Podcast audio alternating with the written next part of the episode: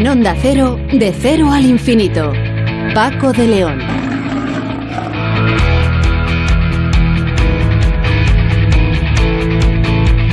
Señoras y señores, muy buenas madrugadas y bienvenidos a esta cita semanal que mantenemos en Onda Cero para hablar de las cuestiones que más nos interesan en estos eh, días primaverales ya en los que afortunadamente eh, en cuanto a la pandemia, a la COVID-19 se refiere, las noticias van siendo buenas. Descienden los eh, números de casos, parece que la situación en los hospitales, bueno, no es tan preocupante como, como hace unos meses en cuanto a ocupación se, se refiere y el ritmo de vacunación que continúa eh, a velocidad crucero, lo cual puede darnos la, la, esperanza de que dentro de un tiempo relativamente corto podamos tener una gran cantidad de, de personas de españoles que estemos ya vacunados. Nosotros hoy en De Cero al Infinito vamos a empezar hablando con Francesc Teixidor, que es investigador del Instituto de Ciencias Materiales de Barcelona.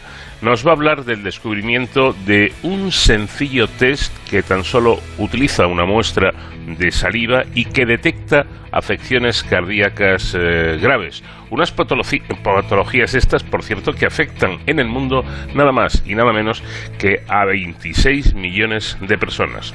Sonsoles Sánchez Reyes, en su apartado histórico, hoy nos recuerda la historia del evangelista Lucas. Interesante historia, sin duda. Y también vamos a hablar con José Miguel Rodríguez Frade, que es investigador del Centro Nacional de Biotecnología para hablar de otro test, otro test en este caso de anticuerpos, capaz de identificar, cuantificar y diferenciar los anticuerpos producidos por la vacunación e infectación natural de COVID-19, que tiene además una fiabilidad cercana al 100, muy cercana al 100%. Ya en la segunda hora empezaremos hablando con Beatriz González. Ella es enfermera de la Unidad de, de, Trastornos del Movimiento del Hospital Universitario de la Princesa de Madrid y con ella hablaremos del sexto desafío de enfermería, una reunión que realizan los profesionales de este sector para hablar de cuestiones muy interesantes que tienen que ver con, con esta enfermedad y eh, que es eh, el Parkinson y el papel que juegan las enfermeras en el trato con el paciente. Además de dejar claro que eh, las enfermeras no son las ayudantes de los médicos, sino profesionales que trabajan junto a los médicos. Con Óscar Fernández de Capetillo, líder del grupo de inestabilidad genómica del CENIO, hablaremos de su último descubrimiento, que es encontrar nada más y nada menos que la razón por la que mueren las neuronas motoras en los pacientes de ELA, de esclerosis lateral amiotrófica. Y con José David de la Fuente nos vamos a plantear una cuestión recurrente y em, que, es realmente importante, saber si realmente es cara la ciencia o no lo es. Todo ello acompañados eh, por la música que hoy es un in memoriam a un grande se nos ha ido para siempre, pero nos ha dejado una obra interesantísima. Franco Battiato.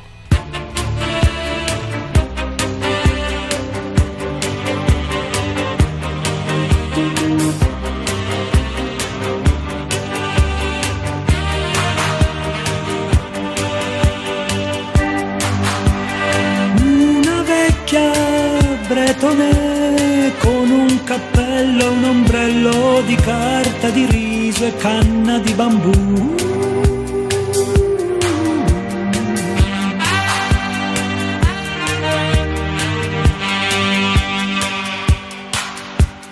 Capitani coraggiosi, furbi contrabbandieri macedoni.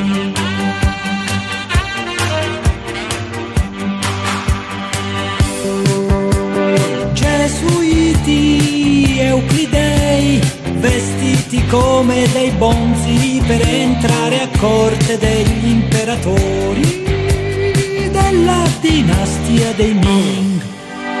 Cerco un centro di gravità permanente che non mi faccia mai cambiare idea sulle cose, sulla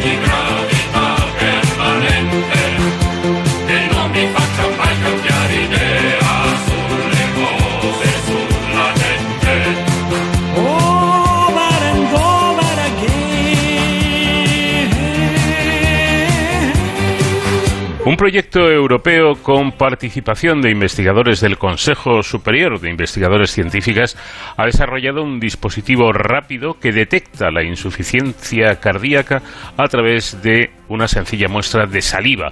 Se trata de un test de bajo coste y portátil que permite diagnosticar esta enfermedad que afecta a 26 millones de personas en todo el mundo y es actualmente la causa de hospitalización más frecuente en las personas mayores de 65 años. El dispositivo ha sido diseñado por la plataforma CardiaTool, un proyecto financiado dentro del programa Horizonte 2020 en el que participan investigadores del Instituto de Microelectrónica de Barcelona y del Instituto de Ciencias eh, de Materiales también de la ciudad condal. Francesc Teixidor, investigador del, del Instituto de Ciencias Materiales de Barcelona. Buenas noches. Buenas noches. Cuéntenos, ¿cómo es este dispositivo? Bueno, el, el dispositivo se, mm, yo diría que uno eh, de los hitos que tenía era poder utilizar saliva. Este era un punto muy importante en vez de utilizar eh, sangre. Y entonces, eh, para eh, si tenemos en cuenta que eh, lo que utilizamos para detectar si ha habido eh, una insuficiencia cardíaca es lo que se llama un biomarcador, este biomarcador es producido por el corazón, va a la sangre y entonces de la sangre va puede haber, vamos a decirlo así, un poco en la saliva. El problema que había, el gran reto que teníamos, era ver si en la saliva, que hay mucha menos concentración, se podía detectar. Entonces, para poderlo conseguir, eh, se usaron unos medios de preconcentración que eran las partículas eh, magnéticas, muy pequeñísimas, del orden de, los nanómetros, y eh, que estaban decoradas con anticuerpos. Esto permitía coger o tomar la pequeña cantidad que podía haber en la saliva y entonces se preconcentraba y pasaba a una cámara en donde se detectaba electroquímicamente. Esto sería eh, el aparato y lo que permitía, eh, o sea, eh, una de las grandes dudas era saber si en la saliva existía y si había concentración suficiente para poderlo detectar. Ujú. Y a través de esas nanopartículas se ha eh, conseguido solventar este problema que podría presentarse en un principio. ¿Qué detecta, eh, profesor, qué detecta exactamente este test? Eh, detectan, eh, a ver, el cuerpo cuando tenemos mm, o cuando nos va a pasar algo, parece ser eh, que nos informa previamente o si también se ha pasado, eh, si ya ha pasado el, el problema, o, pues nos informa de si ha existido. Y entonces son unas moléculas, eh, unas biomoléculas que, eh, que genera el cuerpo para indicar el estrés que ha sufrido previamente. Pues lo que detectamos estas eh, moléculas normalmente se llaman, que conocidas habitualmente como biomarcadores. Ujú. Eh, por cierto, ¿cómo se magnetiza una nanopartícula? Eh, no, no, la, la nanopartícula ya de hecho la generamos eh, magnética. O sea, Ajá. nosotros utilizamos eh, eh, unos, eh, unos óxidos de hierro que ellos solos son magnéticos, pero tienen que ser suficientemente pequeños para que estén en, dispersión en el agua, es un coloide. Y entonces lo que hace eh, en el dispositivo, eh, una vez ha captado el biomarcador, lo que hace es preconcentrarlo. Muy bien, si solo fuera esto, pues eh, no sería muy complicado, podríamos decir. Lo que previamente a la medida hay un imán. Y este imán atrae las partículas magnéticas hacia sí, nos permite eliminar todo lo demás que no nos interesa, a base de lavados, todo esto se hace automáticamente con el dispositivo y después pasa a la, a la cámara donde eh, se mide la concentración. Interesante, sin duda. Bueno, también comenta usted que otro reto importante era lograr que esas nanopartículas fueran lo suficientemente estables como para no precipitarse y poder circular por los canales microfluídicos del, dispositivo. ¿Cómo lo han logrado? Eh, bueno, eh, esto ha sido realmente un trabajo arduo eh, porque normalmente las partículas magnéticas mm, son pequeños imanes y al ser pequeños imanes, entre ellos tienen tendencia a agregarse. Y el problema estaba aquí, que tenían una vida realmente corta. Pues para conseguirlo eh, fue a base de eh, sonificación, o sea, una, técnica eh, en donde se irradian con ultrasonidos y mm, con esto se conseguían hacer las partículas más pequeñas y al recubrirlas de eh, unas sustancias y después eh, del anticuerpo, pues se consiguió que fluidizaran. Nosotros hemos conseguido en este momento en el laboratorio partículas magnéticas que realmente duran más de tres meses. Em, los datos son, son aplastantes, ¿no? Según la OMS, la Organización Mundial de la Salud, la cardiopatía isquémica es la principal causa de mortalidad en el mundo. En el año 2000, por ejemplo, la insuficiencia cardíaca supuso dos millones de las muertes globales y hoy día afecta a 26 millones de personas en todo el mundo, como comentábamos. El Instituto Nacional de Estadística en nuestro país muestra que las enfermedades relacionadas con esta dolencia fueron la principal causa de mortalidad en España hasta el año pasado, 2020. Con estos datos, profesor, yo creo que queda clara ¿no? la importancia de este descubrimiento. Imagino que, eh, sobre todo, como herramienta preventiva. Eh, bueno, y también para la, para, para la diagnosis y para la prognosis. Realmente eh, el poder, eh, lo importante con los biomarcadores, eh, podríamos decir el biomarcador ideal, es que la cantidad que miras del, del biomarcador te indique lo, lo, grande o lo terrible que es el problema. O sea, a menos cantidad de biomarcador, menos problema, por, tanto la prognosis es mejor y a más cantidad el, problema es mayor y por tanto eh, el tratamiento tiene que ser también eh, más fuerte. Estos serían los biomarcadores ideales. Eh, de alguna forma, y era lo que me refería, le están dando o les darán cuando esto empiece a, funcionar al, cardiólogo, al especialista, eh, una, una, información que es eh, importantísima para eh, combatir la dolencia que tenga, ¿no? Para, para la, terapia que se tenga que aplicar. Sí, de, todas maneras, el, el, cardiólogo hoy día ya dispone de test en sangre. O sea que hoy día ya esta ayuda ya la tiene. como he comentado antes, el, el, el avance era poderlo diagnosticar con un método menos invasivo que es utilizar la saliva para poderlo detectar. Esto lo hace, aunque también lo comentábamos antes, eh, mucho más rápido que el análisis de sangre y, evidentemente más, más barato también, supongo.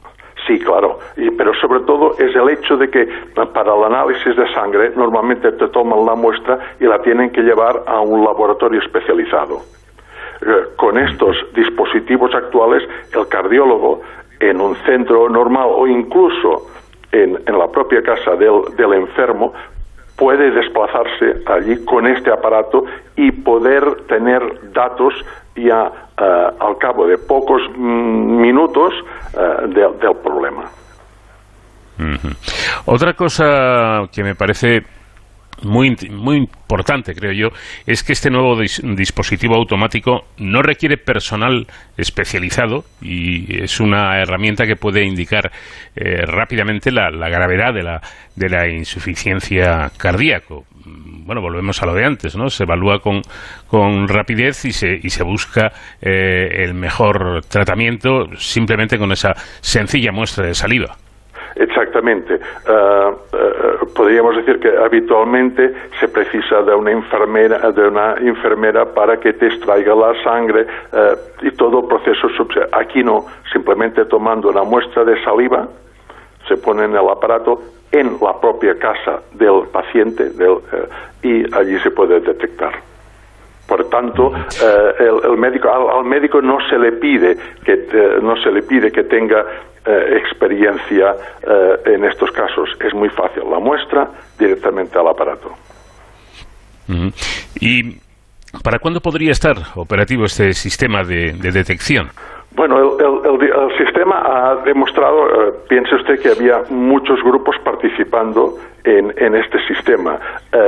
hace falta afinar cosas. O sea, el sistema es totalmente automático, todas las piezas individualmente funcionan, pero hace falta, mm, como has indicado, un problema que existía era la microfluídica la microfluídica y entonces todo esto hace falta que acabe de, eh, pues de afinarse. Mm, yo diría que en, un año dos años eh, podría estar funcionando. Bueno pues esperanzador por lo tanto y esperemos que se cumplan esas eh, previsiones. Mm, hablemos un poco de Cardiatool, que es un proyecto internacional financiado por la Comisión Europea dentro de, del programa de investigación e innovación Horizonte 2020, en el que, si no me equivoco, profesor, participan 14 instituciones europeas y dos de ellas son, son españolas y están en, en Barcelona. No está mal, ¿no? La representación de la ciencia de, España. Sí, eh, de hecho, eh, son dos institutos el Instituto de Ciencias Materiales y el Centro Nacional de Microelectrónica, que ambos pertenecemos al CSIC. O sea, podríamos decir, es una sola institución española, pero con dos institutos eh, que son diferenciados, evidentemente, pero que pertenecen al mismo CSIC. Sí, mm. sí, sí, la participación española eh, estaba bien, yo creo que estaba bien representada. Sí, sin duda. Eh, bueno, aunque cada vez mm, esto es más común y por lo tanto llama menos la, atención, pero a mí me, me sigue resultando curioso, ¿no? Eh, imaginar cómo en estudios de, y en investigaciones de, de, este tipo, con tanta gente trabajando a la vez, cómo, cómo es la coordinación de los diferentes equipos en distintos países, además. Eh, bueno, eh, aquí juega un papel muy importante el coordinador. El coordinador era de la Universidad de Lyon, es muy activo, muy activo, y eh, hay una persona dedicada solamente a la gestión. o sea, el coordinador es científico, y la persona dedicada a la gestión no es un científico. Y entonces esto funciona muy bien. Esta persona es la que nos ha puesto todos en contacto. Eh, cuando usted me ha comentado eh, acerca de, mm, de cuándo podrá estar, piense que hemos tenido que competir con, con alguien que no esperábamos, que era el COVID. Mm. Y el COVID, esto, aunque funciona muy bien las, eh, las videoconferencias, eh, no hay nada como el contacto para poder discutir, eh, profundizar, verse todos. Una cosa es verse cada cual en, en, en, en una pantalla falta yo considero que el, trato personal la, verse físicamente todo esto hubiera ayudado hubiera acelerado eh, el proceso. Eh, competir con la covid fue un problema. Sí, sí, desde luego tiene mérito porque incluso durante, durante bastante tiempo muchos laboratorios, no sé si es el caso de, del suyo, eh, tuvieron que parar, es decir, no, no, no, no podían trabajar, al menos en, en, el propio laboratorio, ¿no? Y esto supongo que es un hándicap, una, una complicación añadida, ¿no? Para, para seguir trabajando y seguir investigando. Sí, no hay, no hay, ninguna duda. A ver, en nuestro laboratorio nosotros continuamos trabajando, pero también ya había el problema de que mm, por cuestiones de densidad de investigadores en el, en el laboratorio, pues unos eh, iban por la mañana, otros por la tarde, otros estaban o estamos en, en casa eh, comunicándonos así, pero siempre eh, hemos intentado que hubiera uno o dos días de presencia física de todos en el laboratorio. Pero lo que, a mi entender, lo que ha sido más difícil con la COVID ha sido la relación entre los distintos laboratorios de distintos países. Esto ha sido un problema porque eh, se ha tenido que, como he comentado antes, eh, utilizar mm, partes individuales del dispositivo para que, por ejemplo, los médicos pudieran trabajar. Y en este caso sí que hacía falta, eh, han necesitado personal experimentado en el uso de los aparatos. Eh, esto ha, fallado. La COVID, eh, la COVID ha sido eh, un terrible problema. Un terrible problema, un enemigo para, para todos y también para la, para la investigación.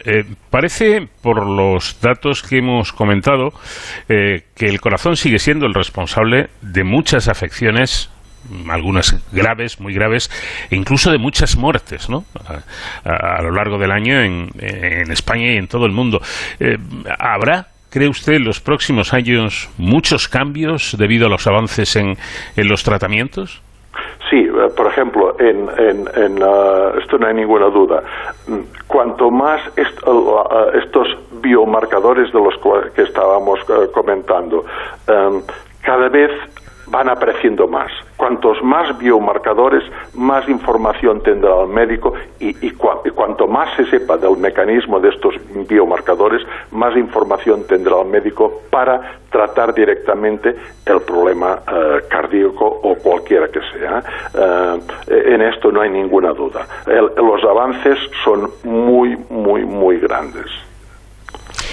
Pues Francés Teixidor, investigador, del Instituto de Ciencias de Materiales de Barcelona, que muchísimas gracias por habernos dedicado estos minutos. Ha sido un placer escucharle y mi enhorabuena por el trabajo que han llevado ustedes a cabo y que siguen realizando.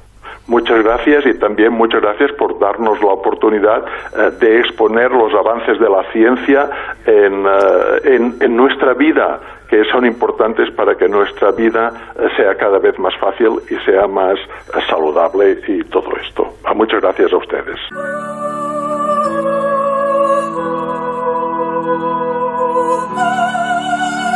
En Onda Cero, de cero al infinito.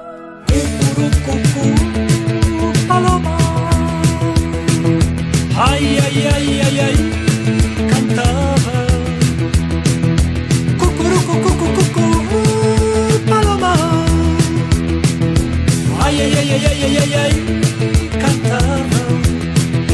serenate all'istituto magistrale, nell'ora di ginnastica o di religione, per carnevale suonavo sopra i carri in maschera Avevo già la luna e Urano nel leone, il mare nel cassetto, le mille bolle blu.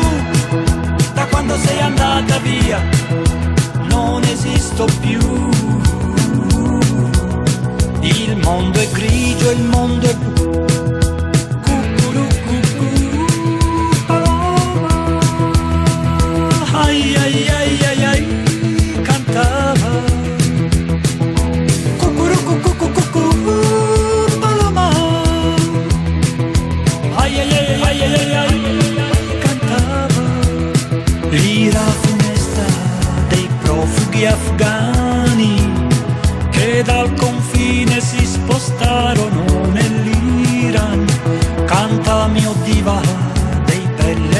americani, le gesta erotiche di scuopelle di luna, le penne stilografiche con l'inchiostro blu, la barba con rasoio elettrico, non la faccio più. Il mondo è grigio, il mondo è blu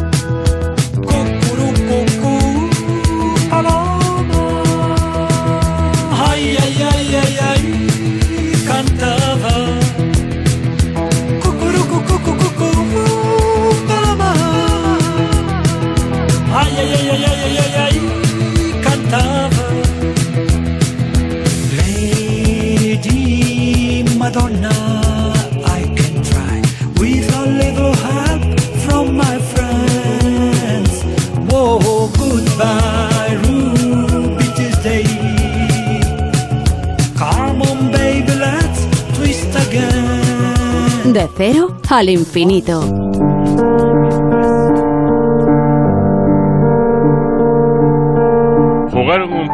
Fundamental en la historia al fijarse como objetivo dar a conocer y difundir con sus escritos nada más y nada menos que la vida de Jesucristo.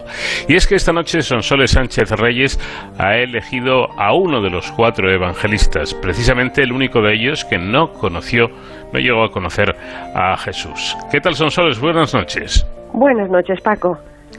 Bueno, hoy vamos a conocer un poco más la figura de San Lucas. San Lucas fue autor del tercero de los Evangelios, así como del libro del Nuevo Testamento que se ubica a continuación de aquellos, denominado Hechos de los Apóstoles, un título que posiblemente no le fue dado por el propio autor. Es el único escritor del Nuevo Testamento que no procede de Israel. Su Evangelio es para muchos el más fácil de leer de los cuatro, 1200 líneas en excelente estilo literario. Dante Alighieri se refirió a San Lucas con el apelativo el que describe la amabilidad de Cristo y el cardenal Mercier, preguntado por un alumno cuál es el mejor libro que se ha escrito sobre Jesucristo, le respondió, el Evangelio de San Lucas. Lucas nació probablemente en la ciudad sirio-romana de Antioquía, de una familia de origen griego. Perteneció a una de las primeras comunidades cristianas dirigidas por el apóstol San Pablo, de quien recibió la fe. De Lucas se conoce el dato de que era médico, como relata San Pablo en la epístola a los colosenses, en la que alude a él como el querido médico, lo que explica sus conocimientos y cultura patentes en la manera elegante en la que redactó el Evangelio en griego, su lengua materna. Se habría mantenido soltero toda su vida y no habría engendrado hijos. También se dice de él que era pintor, por lo que actualmente es el patrón tanto de los médicos como de los pintores. No conoció a Cristo en vida de éste, sino hacia el año 40, a través del magisterio de San Pablo, que tampoco lo había conocido en persona, por lo que según la tradición, el método elegido por Lucas para redactar su Evangelio fue investigando y entrevistando a los testigos presenciales que habían estado al lado de Cristo, como los apóstoles y de manera especial a la Virgen María, a la que habría conocido en Éfeso. Así habría llegado a conocer aspectos de la infancia de Cristo y reflexiones íntimas de María que están ausentes de los otros tres evangelios. Algún exégeta ha llegado a especular que ella misma habría dictado el Magnificat a Lucas. Esa misma tradición antigua cuenta que mientras la Virgen le narraba detalles sobre su hijo, Lucas la habría pintado.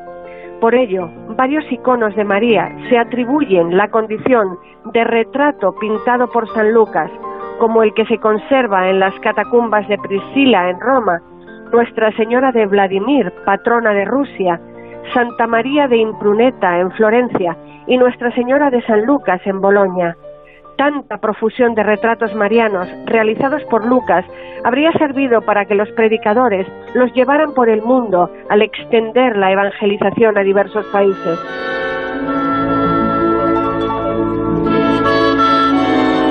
Una arraigada tradición romana señala de manera preeminente la imagen Salus Populi Romani, que habría sido pintada por Lucas sobre un trozo de madera de la mesa utilizada en la última cena de Jesús con sus apóstoles. Según la leyenda, la pintura permaneció en Jerusalén hasta ser descubierta por Santa Elena, madre del emperador romano Constantino el Grande, junto con otras reliquias como la cruz de Cristo, siendo trasladada primero a Constantinopla y luego a Roma, y allí depositada en la Basílica de Santa María la Mayor, considerada el primer santuario dedicado a la Virgen en Occidente. Esta imagen, declarada por el Papa Juan Pablo II en el jubileo del 2000, patrona de las Jornadas Mundiales de la Juventud, es donde el Papa Francisco pide o agradece por cada viaje. La primera noticia conservada sobre esta imagen de estilo bizantino es de Teodoro, lector de la Iglesia de Constantinopla, que en el siglo VI refiere que la emperatriz Eudoxia regaló a Pulqueria un cuadro de la Virgen pintado por Lucas Evangelista. La escena de Lucas pintando a la Virgen ha sido objeto de numerosos lienzos de grandes pintores como Vasari, el Greco o Van der Weyden, e incluso Zurbarán refleja a San Lucas como pintor ante Cristo en la cruz. Su origen era griego, como ya indica su nombre Lucas, Lucanos o Lucios, y por tanto era originariamente gentil o pagano.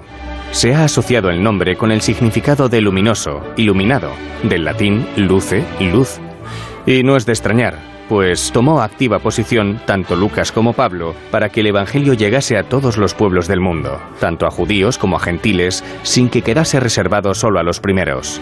Lucas se simboliza mediante un buey o un toro. Las explicaciones que se han dado son variadas. Entre ellas destacan porque su Evangelio comienza con la visión de Zacarías en el templo, donde se sacrificaban animales como bueyes, terneros y ovejas, y porque su Evangelio se centra en el carácter sacrificial de la muerte de Cristo y el buey ha sido siempre un animal sacrificial. El Evangelio de Lucas comienza y termina en el templo. Los hechos de los apóstoles constituyen una especie de segunda parte de él, como si fueran dos volúmenes de una misma obra. El Evangelio es el camino de Jesús, el libro de los hechos, el camino de las comunidades que le siguieron. Los hechos de los apóstoles termina llegando Pablo a Roma. El Evangelio de Lucas introduce personajes desconocidos en los Evangelios de Mateo y Marcos, Zacarías, Isabel, Gabriel, los pastores, Simeón, Ana, la viuda de Naín, Simón el fariseo, Juana, mujer de Cusa, Susana, Marta y María, Saqueo, Herodes Antipas, los dos ladrones crucificados con Jesús, los discípulos de Maús, es el Evangelio que resalta un mayor protagonismo de la mujer, que algunos atribuyen al origen griego de Lucas y en el que más veces se menciona a la Virgen. También le dedicará atención en el libro de los Hechos, donde no solo habla de María, sino además de las mujeres de la comunidad.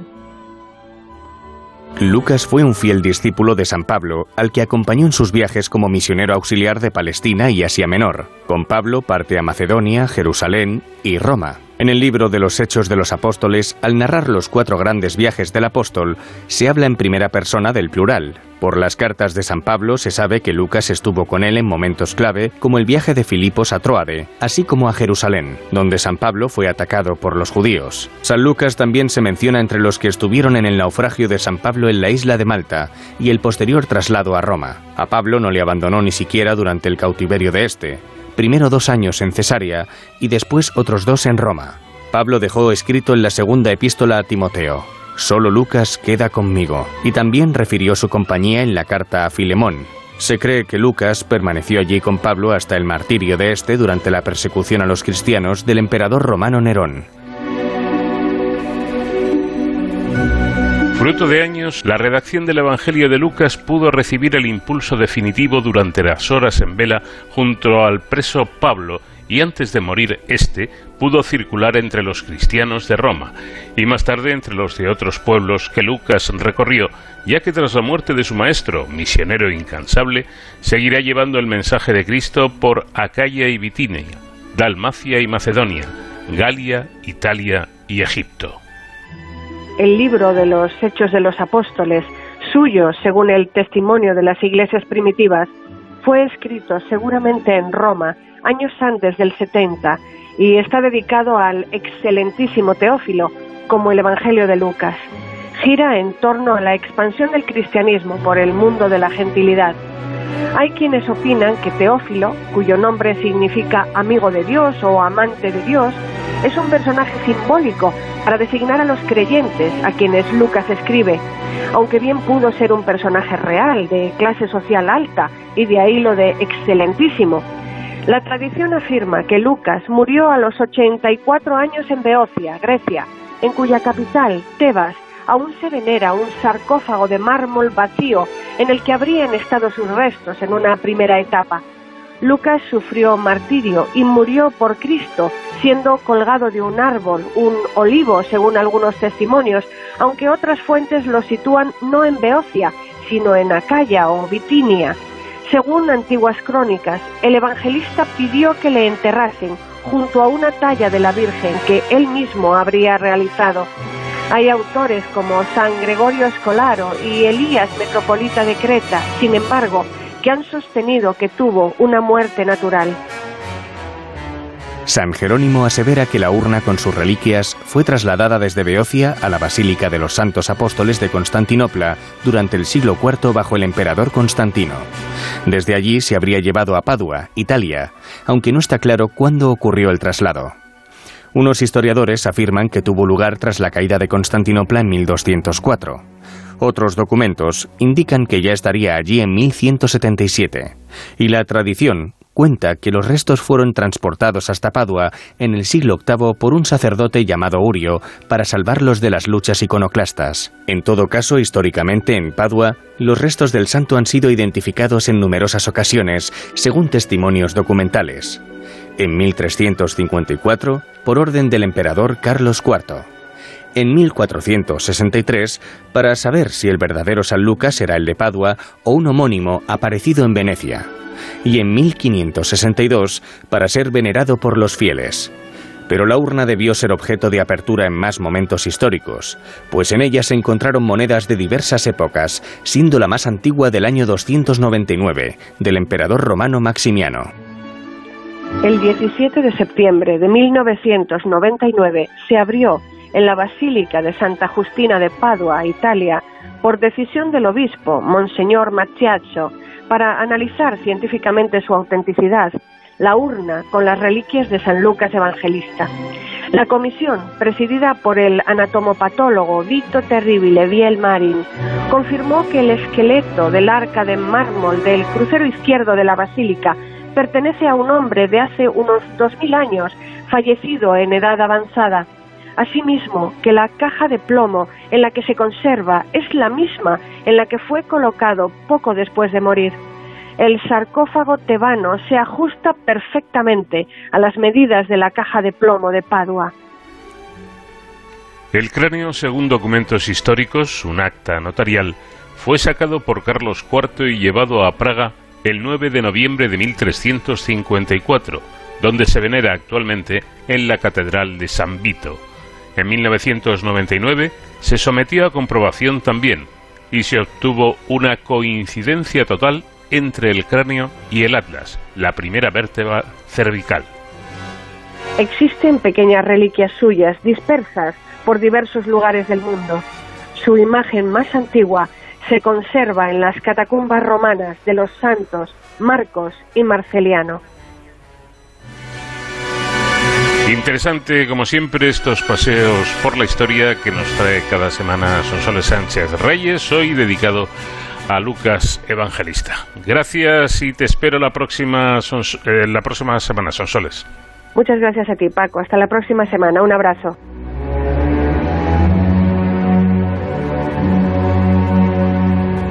Vamos de cero al infinito en onda cero. Paco de León.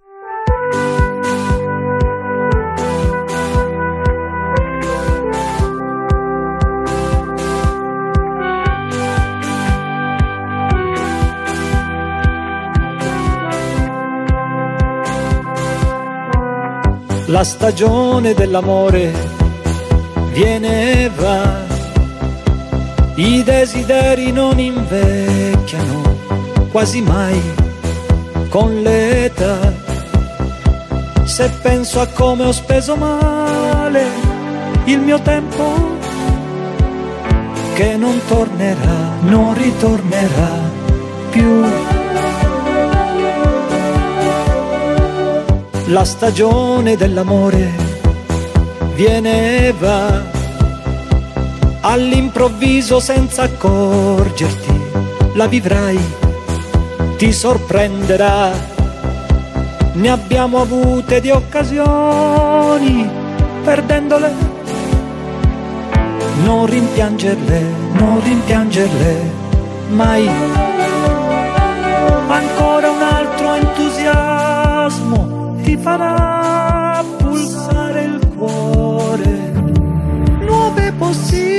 possibilità per conoscersi.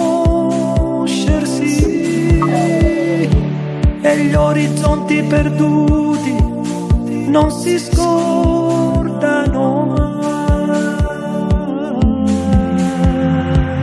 la stagione dell'amore tornerà con le paure e le scommesse, questa volta quanto durerà?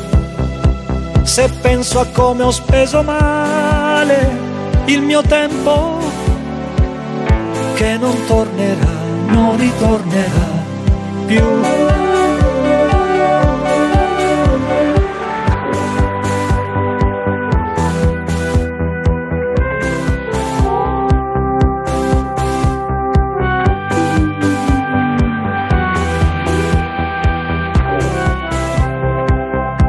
Abbiamo avute di occasioni, perdendole. Non rimpiangerle, non rimpiangerle, mai. Ancora un altro entusiasmo ti farà pulsare il cuore. Nuove possibilità per conoscersi e gli orizzonti perduti non ritornano.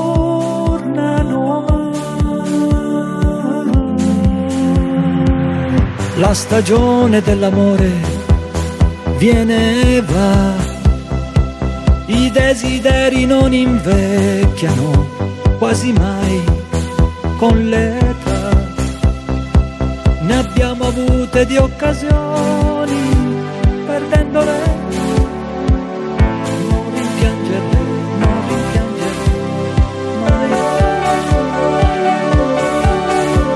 equipo de investigadores del Consejo Superior de Investigaciones Científicas, en colaboración con los laboratorios Immunostep de Salamanca, ha desarrollado una especificidad y sensibilidad cercana al 100%, al 100% un nuevo test de anticuerpos capaz de identificar, cuantificar y diferenciar los anticuerpos producidos por la vacunación e infección natural de COVID-19. José Miguel Rodríguez Frade es responsable de uno de los grupos de, investigador, de investigadores del Centro Nacional de Biotecnología que ha llevado a cabo el trabajo. José Miguel, ¿qué tal? Buenas noches. Hola, buenas noches. Bueno, creo entender que este test detecta tanto los anticuerpos como la infección. ¿Es así? Eh, no, no es exactamente así. Detecta solo anticuerpos. Lo que pasa que, que puede diferenciar los anticuerpos que se producen cuando hay la infección, cuando hay una infección, de los anticuerpos que se producen solo tras la vacunación. ¿Y cuál, cuál es la, la principal ventaja de este test? No, la principal ventaja es que eh, es, muy rápido. Vamos, eh, eh, no es tan rápido como estos test rápidos. A nivel laboratorio sí que es un test muy rápido porque da mucha información en un, en un solo tubo, en un, en, un solo ensayo, te da información sobre la respuesta contra distintas proteínas del virus, contra cuatro proteínas diferentes del virus, y nos permite detectar tres tipos distintos de inmunoglobulina, y eso en un solo tubo con una sola muestra de, de suero, lo cual a nivel ensayo es, es muy potente. Da mucha, La inform da prueba mucha está información. basada Hmm. en la técnica de citometría de flujo. ¿En, en qué consiste esta técnica? Bueno, esa es una técnica que, que es, está es muy utilizada en, en los hospitales, en todos los ensayos, digamos, en cualquier sitio de, de análisis clínicos y habitualmente se utiliza para detectar poblaciones de células, todos estos datos que dan de tiene usted tantos linfocitos B, tantos eosinófilos y demás, suelen ser por técnicas de, citometría de flujo. Lo que hacen es diferenciar la- las células por, por tamaño y luego utilizando reactivos específicos de cada tipo celular marcados con sondas fluorescentes, detectarlos. Entonces puedes decir esta célula por tamaño eh, y por y porque reacciona con este reactivo específico, pues es un linfocito T o es un eosinófilo o es lo que, lo que sea. Y en este caso se ha adaptado para en vez de usarlo con células, usarlo con, con unas pequeñas bolas magnéticas que tienen acoplados las proteínas del virus. Bueno, dicen ustedes que hasta el momento no tienen conocimiento de la existencia en el mercado internacional de un test igual de completo, con esa capacidad de aportar una cantidad semejante de información simultánea sobre la respuesta inmunológica de, del virus, lo cual no es poco. No, no, no, no, no. Ya digo que es, es muy, muy potente es, además es muy fácil de, de, automatizar, son técnicas que se usan, en, los hospitales y están todos muy muy automatizados, es muy, es muy fácil de, de usar. No es para usarlo en casa, ¿no? Pero hay que usarlo, hay que tener unos equipos, su principal desventaja es que hay que tener unos equipos adecuados que solo están disponibles, pues eso, en hospitales, en centros de investigación, pero tampoco es, es un kit para, para ver si tienes anticuerpos si has pasado la enfermedad o no, es más a nivel conocimiento general de cómo evoluciona la respuesta inmune frente, frente al virus. Claro, ahora que estamos en, en plena ola de, de vacunaciones, eh, es de suponer que esta prueba, este test, ayudará a una mejor comprensión de la inmunidad frente al famoso SARS-CoV-2. Sí, también. ya sea más que más que como la inmunidad que desarrollamos contra contra la vacuna, que eso en el fondo en la vacuna te están de una forma u otra eh, se está viendo la reacción frente a una proteína determinada del virus. Y, y eso con este kit obviamente se, se puede ver, ¿no? Pero aquí se incluyen también otras proteínas y, estamos viendo diferencias en la respuesta frente a unas proteínas del virus o frente a las otras y si eso tiene que ver tiene que ver algo con la gravedad de, la enfermedad o no, o, o, con otros factores, ¿no? ya sea obesidad o problemas anteriores que haya podido tener el paciente, otras enfermedades, etcétera. Bueno, este ensayo, como comentamos, eh, es por tanto una herramienta esencial para el seguimiento de la respuesta inmunitaria contra el coronavirus tras la etapa de vacunación y para el conocimiento exhaustivo de las características de las respuestas o las respuestas en diferentes individuos, eh, así como su duración en el tiempo. Y esto eh, creo yo que es importante porque tampoco que yo sepa, conocemos, ustedes, los, científicos, la duración de la inmunidad que ofrecen las vacunas. Hombre, vamos pasito a pasito. Hay, hay vacunas, vamos haciendo pruebas, pero claro, desde que empezamos a vacunar en, en diciembre, pues lo más que podemos saber es si a los a los seis meses, a los cinco o seis meses, si sigue habiendo anticuerpos y, en muchos casos sigue habiendo anticuerpos. Tampoco sabemos cómo vamos a cómo va a reaccionar cuando una persona vacunada se, se vuelva a enfrentar con el virus, tenga contacto con el virus y, y, si esa respuesta inmune que, que poco a poco va, va, desapareciendo, si se vuelve a activar de una forma efectiva, etcétera, etcétera. Esas son respuestas que tenemos que ir viendo poco a poco. ¿En qué fase se encuentra el, el trabajo, dicho de otro modo? ¿Cuándo se podrá utilizar ese test? El test está a la venta ya. Ah, ya lo Sí, la empresa Immunostep ya, ya lo tiene disponible y, vamos, es acceder a ponerse en contacto con ellos y, y ya está, se compra. Bueno, pues buena, buena noticia, sin duda. Y, por último, aunque el dispositivo se ha desarrollado con sueros de, pacientes, eh, ¿es de esperar que, que en el futuro también se valide su uso con, con muestras de saliva? Sí, sí, nosotros estamos hemos hecho algunas pruebas con, saliva, tanto en este, en este test como en los anteriores, y, y si no, no, en un principio no, no habría ningún problema en, en, usar muestras biológicas de otro tipo, que no, que no sean suero. Eh, lo que hay que tener muy claro es que la información que te da el suero y la saliva es, es distinto.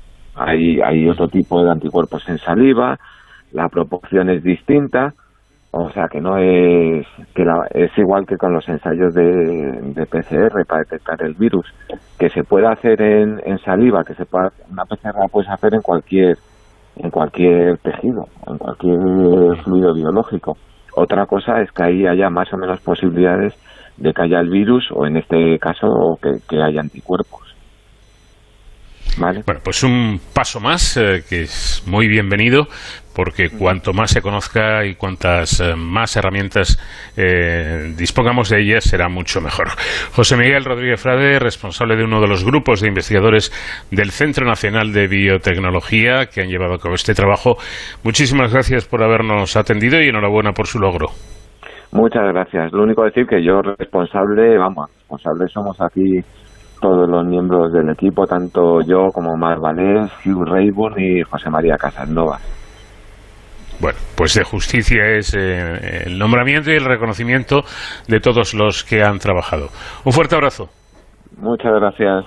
En Onda Cero, con Paco de León, de cero al infinito.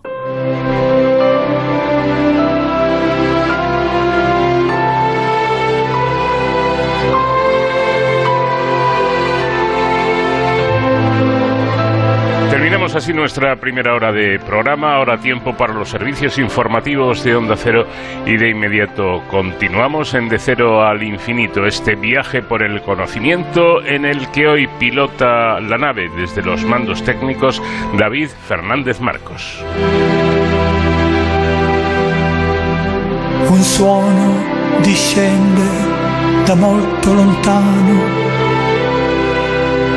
assenza di tempo e di spazio. Nulla si crea, tutto si trasforma. La luce sta nell'essere luminoso, irraggia il cosmo intero. Cittadini del mondo cercano una terra senza confini.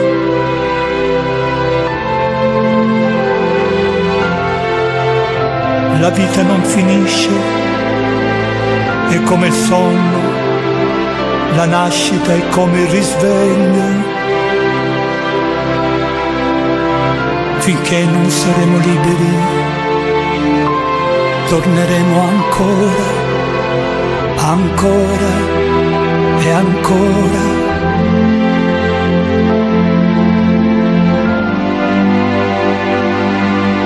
Lo sai che il sogno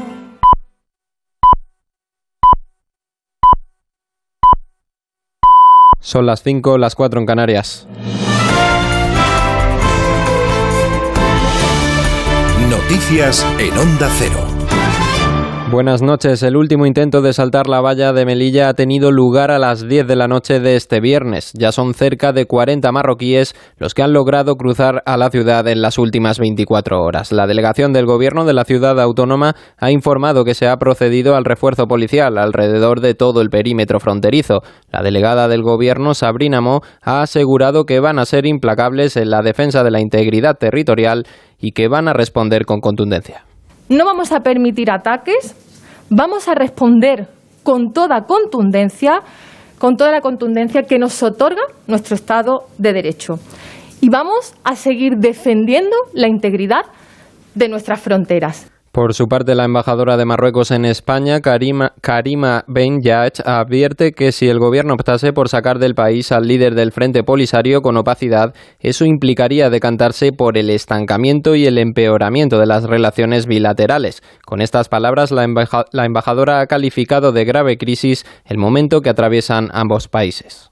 España ha optado desgraciadamente por la opacidad para actuar a espaldas de, Marruecos, acogiendo y protegiendo a este criminal y verdugo, teniendo como pretexto razones humanitarias y ofendiendo así a la dignidad del pueblo marroquí. Nos preguntamos si se recurrirá al mismo procedimiento para sacarlo del territorio español.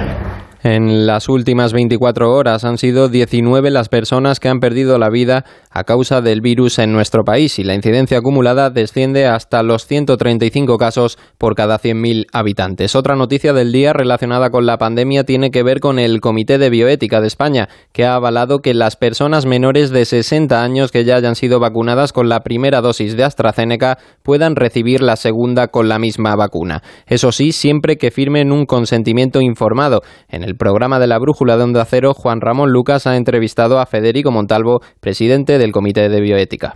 con Astra no es una decisión mala, es una decisión buena. Lo que ha considerado la Comisión de Salud Pública que ante el riesgo de tro- trombocitopenia, que es, como digo, muy infrecuente pero grave, que es mejor proponer la vacuna de eh, Pfizer. Pero claro, entre quedarse sin vacunar o vacunarse con Astra, para mí es mejor vacunarse con Astra. Por tanto, no estamos, estamos llegando al final a lo mismo, pero lo importante es que la argumentación es diferente, porque si reconocemos el derecho a la elección, ese derecho se puede trasladar a cualquier otro grupo o incluso a grupos anteriores que dirían, ¿y por qué a otros nos han dado elegir?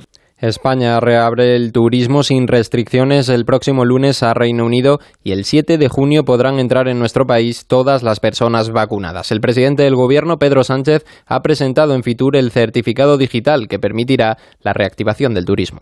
Este verano de 2021 se prevé la llegada de entre un 30 y un 40% de los turistas internacionales que venían al país antes del estallido de la, de la crisis sanitaria, es decir, estamos hablando entre 8,5 y 10 millones de visitantes. En ocupación hotelera somos ya el segundo país de la Unión Europea, solo por detrás del Reino Unido, y la previsión es que para final de este mes estemos al mismo nivel.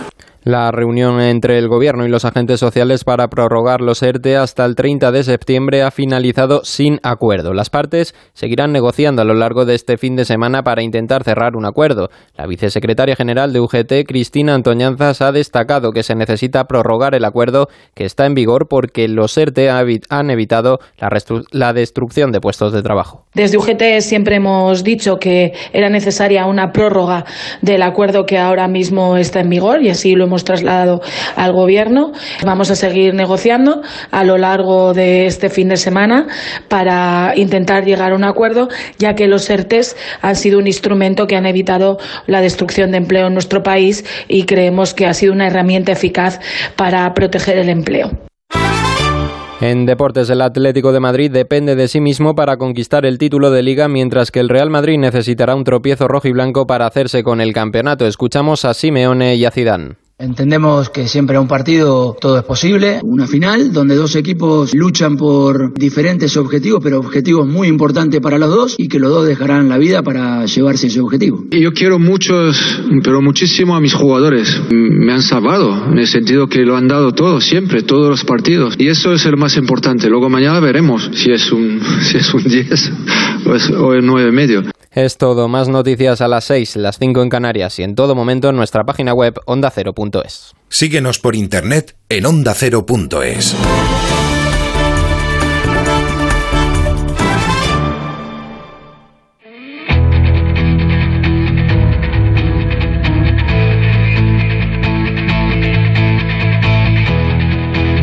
En Onda Cero, de cero al infinito. Paco de León.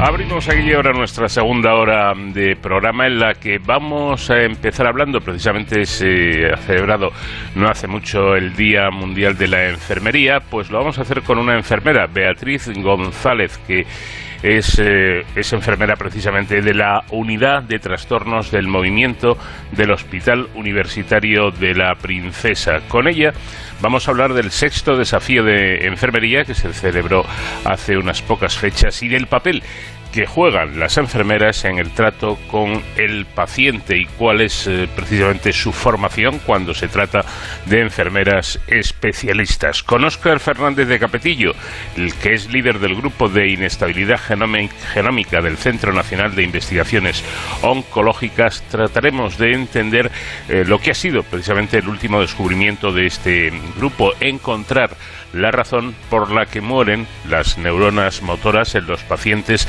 de esclerosis lateral amiotrófica. Y con José David de la Fuente nos planteamos hoy una cuestión recurrente. ¿Es realmente la ciencia tan cara?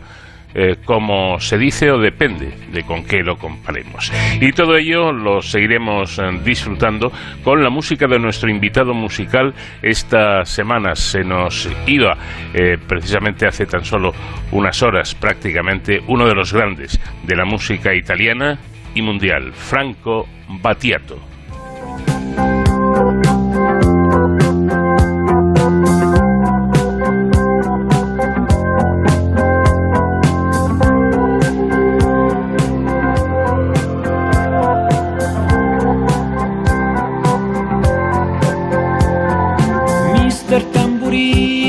voglia di scherzare, rimettiamoci la maglia, i tempi stanno per cambiare.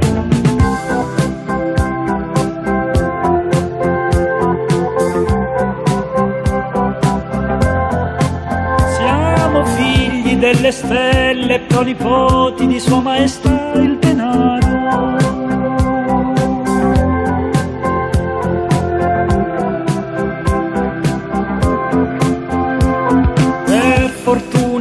Razzismo non mi fa guardare quei programmi demenziali con tribune elettorali.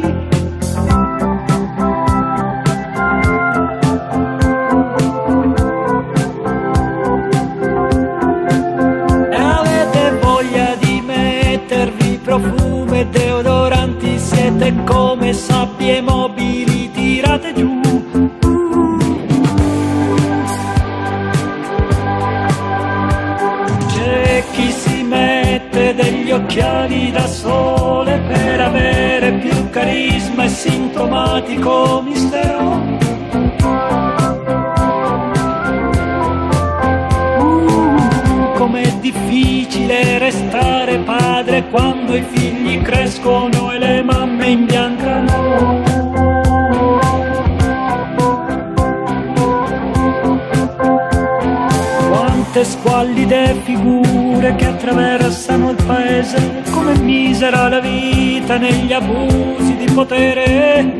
Las enfermeras especializadas en Parkinson se han reunido en el sexto desafío de enfermería y en esa reunión, celebrada el pasado, el pasado 13 de mayo, han comentado que la intervención de la enfermería neurológica permite un mejor manejo de los síntomas del Parkinson.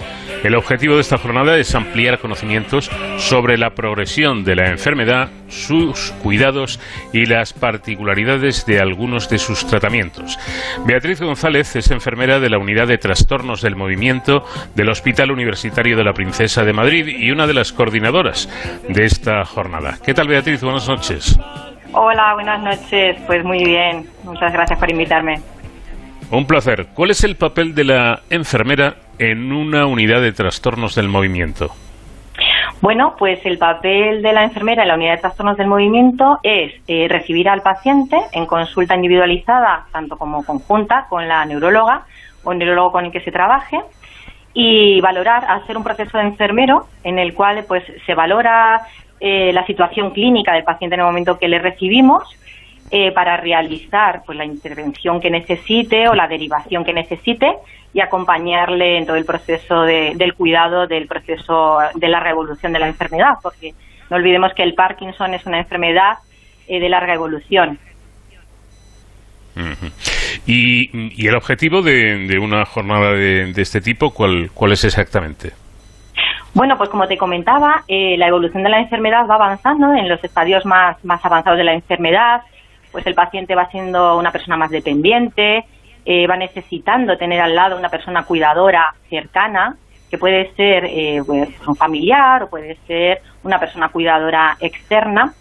Y entonces en este proceso, pues como la, la evolución va avanzando, se van necesitando por esa dependencia que va empezando a tener, necesaria por la, por la propia evolución, como te comentaba, y hay que ir viendo qué necesidades tiene en ese momento actual. Entonces es el acompañamiento de la necesidad concreta que se valore en ese proceso de enfermería. ¿Cómo ha sido mm, el trabajo de ustedes como enfermeras especializadas en Parkinson en época de pandemia y sobre todo en época de confinamiento? Bueno, pues hemos aprendido muchísimo. Yo, por lo menos en mi caso, porque esto era una situación totalmente atípica en el que casi hemos tenido que ir adaptándonos. Bueno, yo trabajo en la Comunidad de Madrid, como bien decías, pero pues en cada comunidad ha sido de una manera, ¿no? Entonces aquí hemos ido evolucionando un poco detrás de- del virus, ¿no? De- del virus. Él iba avanzando y nosotros adaptándonos para adecuarnos de la mejor manera posible. En cuanto a lo que son los tratamientos más estandarizados, ¿no? Pues ha sido pues mucha mucha ayuda, ¿no? De, del equipo entre disciplinas, ¿no? En este caso, pues atención primaria ha apoyado mucho para que las recetas estuvieran actualizadas, las recetas electrónicas. En cuanto a lo que es la enfermería eh, en los tratamientos avanzados, bueno, pues los que podían venir, venían, pero tenemos enfermería afortunadamente especializada que ha podido acudir a los domicilios y atenderles. Y los que podían venir a las consultas, porque claro, eh, de repente el hospital se nos convertía en una zona COVID total y había unas zonas limpias en las que podíamos atenderles. Entonces, los que ya necesariamente han tenido que acudir al hospital, pues ha sido con unos cuidados extremos de, de, de bueno, de limpieza, de aireación, eh, cuidado todos los protocolos de salud para evitar contagios innecesarios. Y bueno, no ha sido un papel eh, fácil, vamos a decir, ¿no? Pero sí que nos hemos adecuado el mejor que hemos podido con los recursos que, que hemos tenido en, el, en, el, en cada momento, ¿no? Que ha sido necesario. Sí, además supongo que precisamente en, en un estado de confinamiento, eh, por la alarma de la, de la COVID, el paciente de Parkinson debe ser aún más vigilado porque seguramente es más vulnerable que, que los demás. Pues sí. Mira, a mí, eh, más o menos en mayo eh, del 20, de 2020, pues a través de la Federación Española de Parkinson se pusieron en contacto conmigo, porque sí que es verdad que nos hemos apoyado mucho en todo lo que son las plataformas ¿no? que, que hay en las redes. Eh, pues hay páginas, hay teléfonos, eh, ha habido la existencia de videollamadas a través de los hospitales y lo que te comentaba, ¿no? Eh, en mayo de, dos- de 2020, bueno, pues para ir adaptándonos estábamos a punto ya de, de- avanzar de fase, recuerdo en la fase primera, íbamos a pasar. Entonces, pacientes que necesitan pues unos cuidados más específicos de caminar a diario, o sea, lo que le hace es recomendación diaria, salir a caminar, hacer ejercicio, porque por un lado está la terapia farmacológica y por otra la no farmacológica, muy necesaria. En muchos casos hay pacientes que se apoyan en asociaciones de pacientes, pero claro, el confinamiento pues les obligaba de alguna manera a readaptar su vida. Entonces, bueno, pues eran otros consejos y a través de la federación pues se hizo un programa que se colgó eh, a través de YouTube en el cual pues eh, nos, nos fomentaban ¿no? a los especialistas de los hospitales a, dar voz pública pues eso de, de readaptarnos en esos consejos, de qué no debemos olvidar, también eh, sin tener pues eso en olvido ni mucho menos a la persona cuidadora, porque claro, estos son los pacientes, pero también los cuidadores pues han sufrido ese confinamiento en conjunto. Y bueno, desde el punto de vista de que la convivencia es complicada, pues en confinamiento mucho más, ¿no? Entonces hemos intentado dar pues todos los consejos, remitir a páginas web, eh, plataformas, eh, aplicaciones, dar teléfonos, un poquito que se vieran acompañados, ¿no? Y sobre todo informarles sobre cómo afectaba el COVID a un paciente con Parkinson. Y eso también era una de las preguntas más habituales, ¿no? Eh, ent- entiendo que, que los cuidadores que son esenciales en, en esta patología, pues, pues eh, un poco como estaba comentando, ¿no? Han, han debido tener un trato eh, continuo, o por lo menos eh, más frecuente eh, que en condiciones nor- normales con las enfermeras, para, para, para ver qué es lo que tenían eh, que hacer. Por cierto, ¿cómo es la formación de una enfermera neurológica? Bueno, pues una enfermera neurológica, neurología abarca muchas áreas, ¿no? En concreto yo estoy más centrada en trastornos del movimiento, de lo, en el cual Parkinson pues ocupa un porcentaje muy muy elevado, ¿no? En cuanto a lo que es la carga asistencial. Eh, yo afortunadamente en este sentido eh, puedo desarrollar en el Hospital de la Princesa, gracias al equipo que me apoya, todos los roles de enfermería, ¿no? Desde lo que es la asistencial, eh, la docencia, que es lo que me estás preguntando, y la investigación. Estamos haciendo muchos proyectos de investigación. Entonces, bueno, pues en cuanto a lo que es la docencia, siempre digo, ¿no? Que una enfermera da igual en el servicio que esté y da igual en lo especializada que esté, lleva una mochila, una mochila del conocimiento, que se carga y descarga allá donde va. Yo eh, estudio mucho, pero mis compañeros también estudian un montón. Es decir, nos nutrimos, vamos a decir, ¿no? de la experiencia del de al lado, de lo que hay escrito, de los artículos que se, que se publican. Y siempre, pues eso, animándonos entre unos y otros, porque no es tarea fácil, eh, de esto, de seguir en ello, ¿no? Aquí en el Hospital de la Princesa, por ejemplo, eh, yo eh, dirijo un curso de enfermería a nivel nacional en el cual se habla de todos los trastornos de- del movimiento, ¿no? Y siempre intentamos abarcar todas las áreas desde el punto de vista neurológico para, para actualizar, ¿no? En ese sentido. Y actualizamos en todos los sentidos y aportando, pues, la parte de cada, de cada disciplina, ¿no? Ya te comentaba antes que, que era tratamiento farmacológico y no farmacológico. Entonces, por un lado están los tratamientos médicos y por otro, pues todo el equipo interdisciplinar que estamos aportando en esto. Entonces, de eso nos vamos nutriendo, unos entre otros, los cursos que hacemos y, por ejemplo, el desafío de enfermería, pues también es algo importante para lo que son tratamientos más avanzados. Bueno, en este tipo de pacientes es muy importante adecuar la dieta a, a la situación del propio paciente y a la evolución de la enfermedad, ¿no? que puede llegar a tener dificultades en, la masticación o en la deglución, algo que ustedes han resaltado precisamente en esta jornada. ¿Esto es misión suya de las enfermeras? Bueno, pues eh, como te comentaba antes, la evolución de la enfermedad en los estadios iniciales, pues no es necesario esto. Sí que es verdad que se le recomiendan pautas de logopedia para no llegar, pues eso, a, que se complique mucho más, ¿no? Entonces, en cuanto a lo que es la nutrición, como te hablaba del equipo interdisciplinar, enfermería, por supuesto que puede adaptar una dieta dependiendo de la persona que tengamos enfrente. Primero se le pregunta qué necesidades tiene y una vez que se, se vea la necesidad real, pues vemos si con una dieta normal es suficiente o eh, vemos que hay que hacer una derivación, ¿no? Dentro de al especialista que sea, pues al médico nutricionista, o al, logopeda para que esto se dé de alguna manera. También los fisioterapeutas, em, bueno, pues hacen su, su función eh, en cuanto a lo que es movilidad. Hay veces que decimos, vale, le cuesta tragar, pero es que hay veces lo que le cuesta es partir un alimento y eso también dificulta, ¿no? Entonces, bueno, de alguna manera lo que hay que intentar es, en positivo siempre, mirar eh, qué es lo mejor que se puede adaptar en la situación actual del paciente que tenemos enfrente.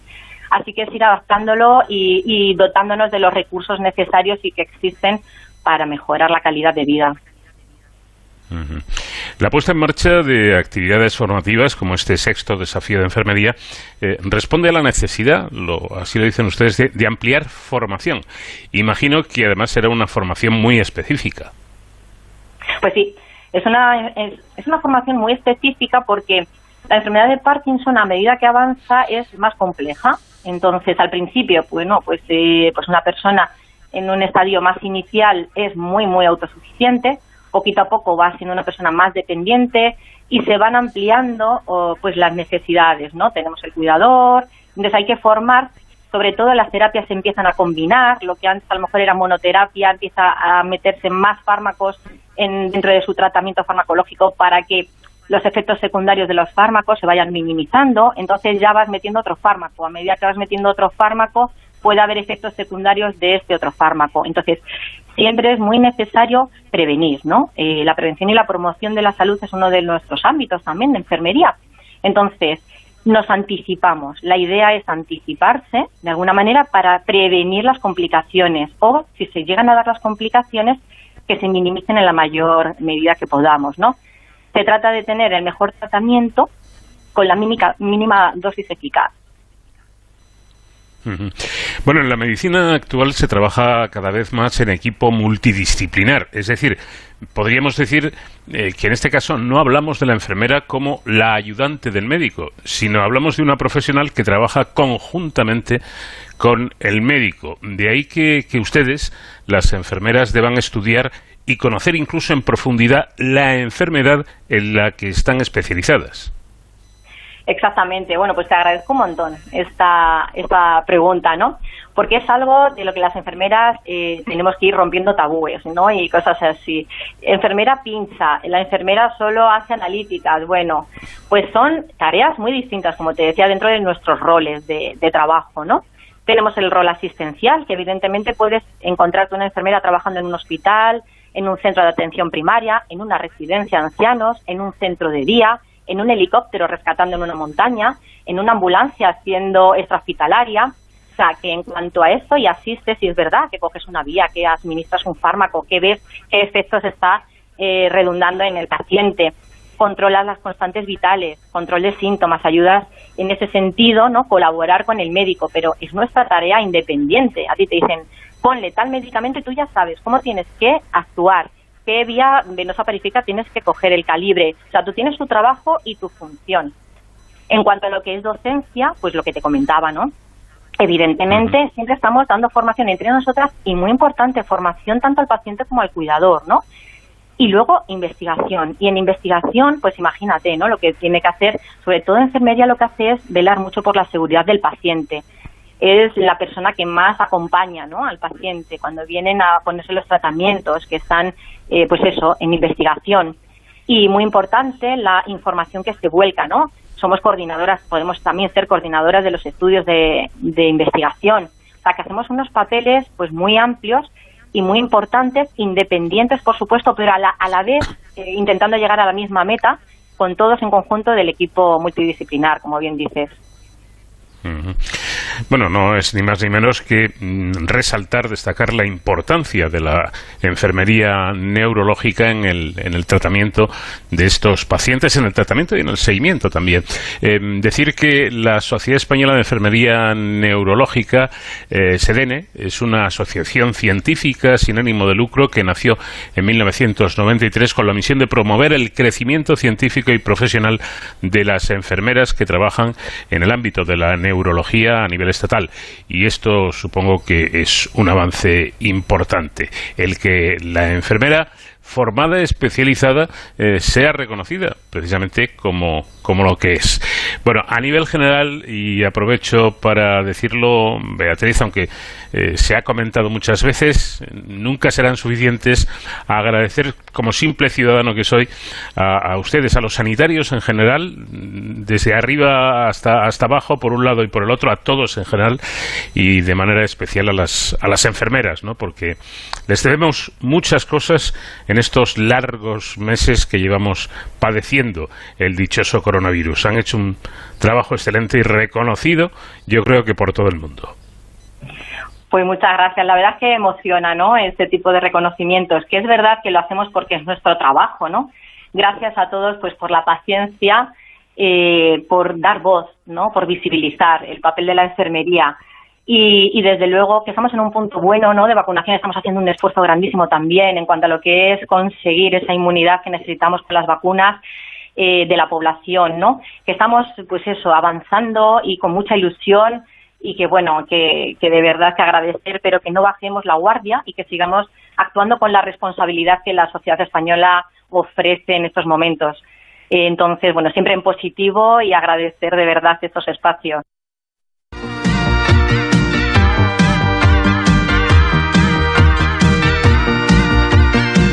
Vamos de cero al infinito en Onda Cero. Paco de León. Yo quiero verte danzar como los cíngaros del desierto, con candelabros encima, o como los balineses en días de fiesta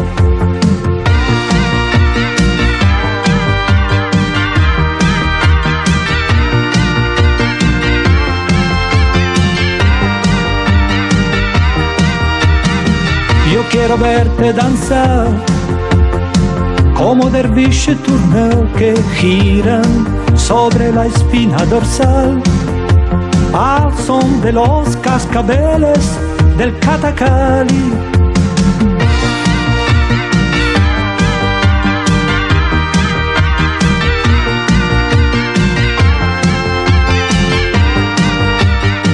Y gira todo en torno a la estancia mientras se danza, danza y gira todo en torno a la estancia mientras se danza.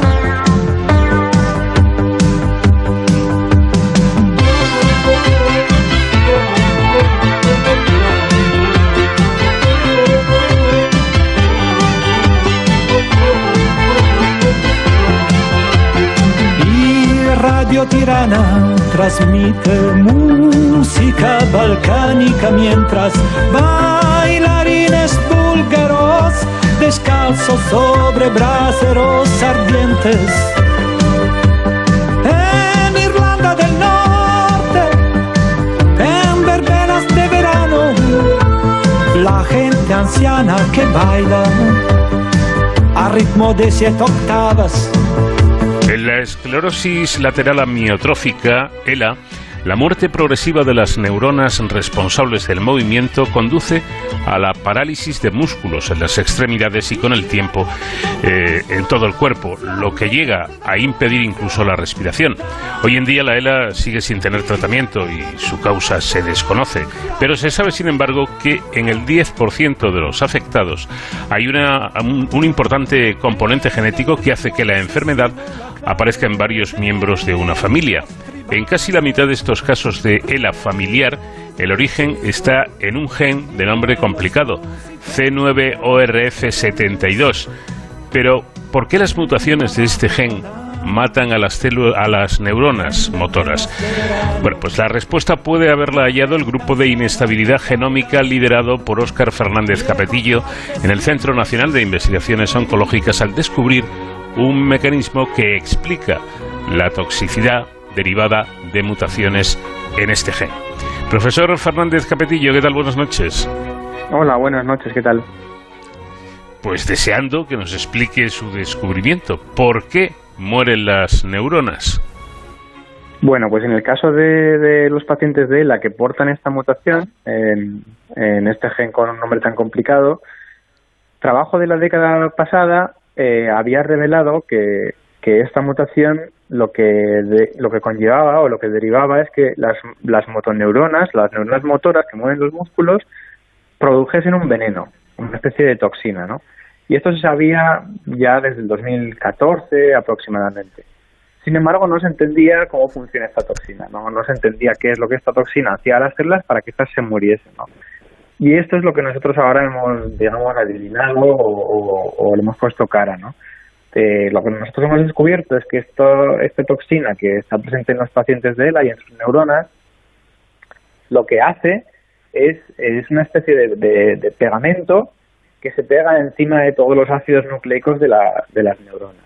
Eh, los ácidos nucleicos son el, el DNA, que es tan famoso, y el RNA, que son las, las moléculas que dentro de nuestras células eh, son necesarias para que la célula haga todas sus funciones, ¿no? Son como la, la biblioteca maestra que contiene todas las instrucciones para fabricar una célula.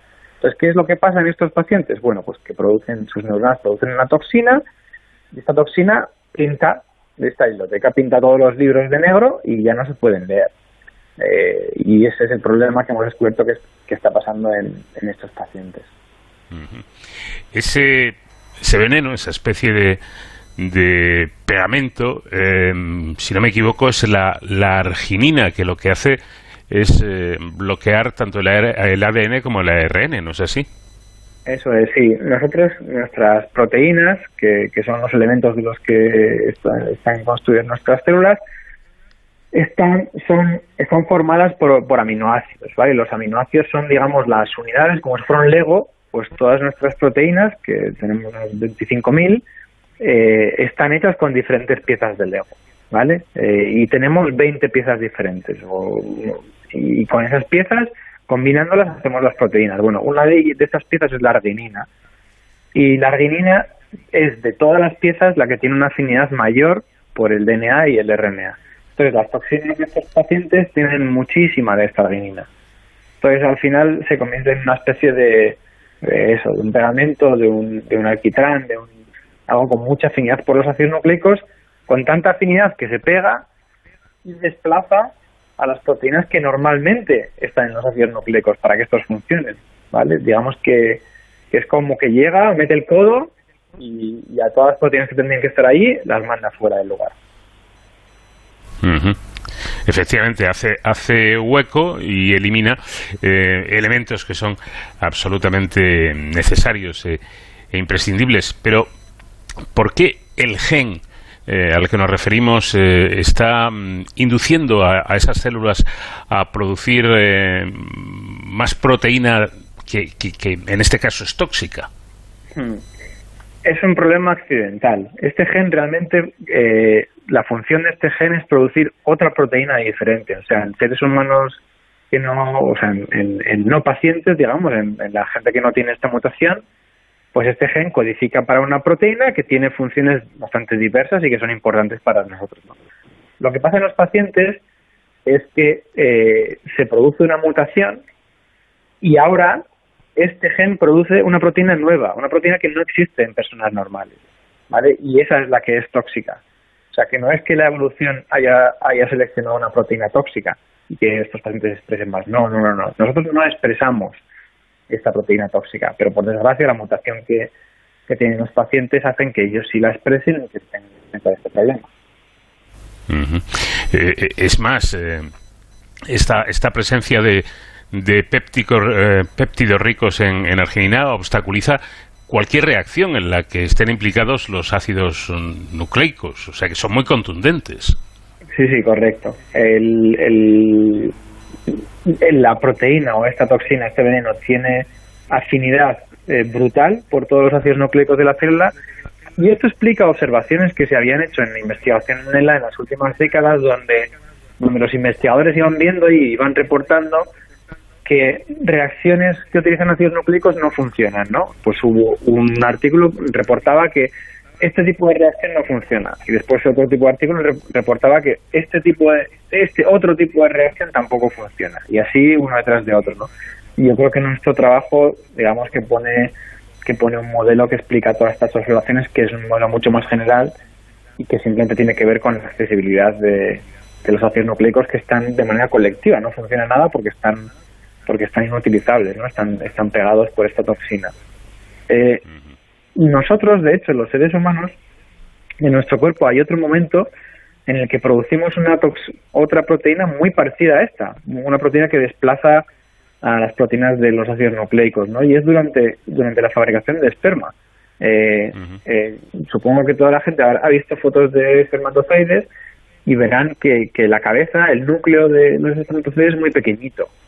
Bueno, eso se, eso se consigue gracias a que hay una proteína que se llama protamina, que también está llena de argininas, y esta proteína desplaza, es una proteína muy pequeñita, desplaza a todas las proteínas del, núcleo de los espermatozoides, y como esta es pequeñita, permite que su núcleo se haga muy pequeñito, se, se compacte alrededor de la protamina eh, y, y, el núcleo sea tan pequeño. Y mucho de lo que hemos hecho ha venido inspirado por el conocimiento de cómo funciona la protamina, ¿vale?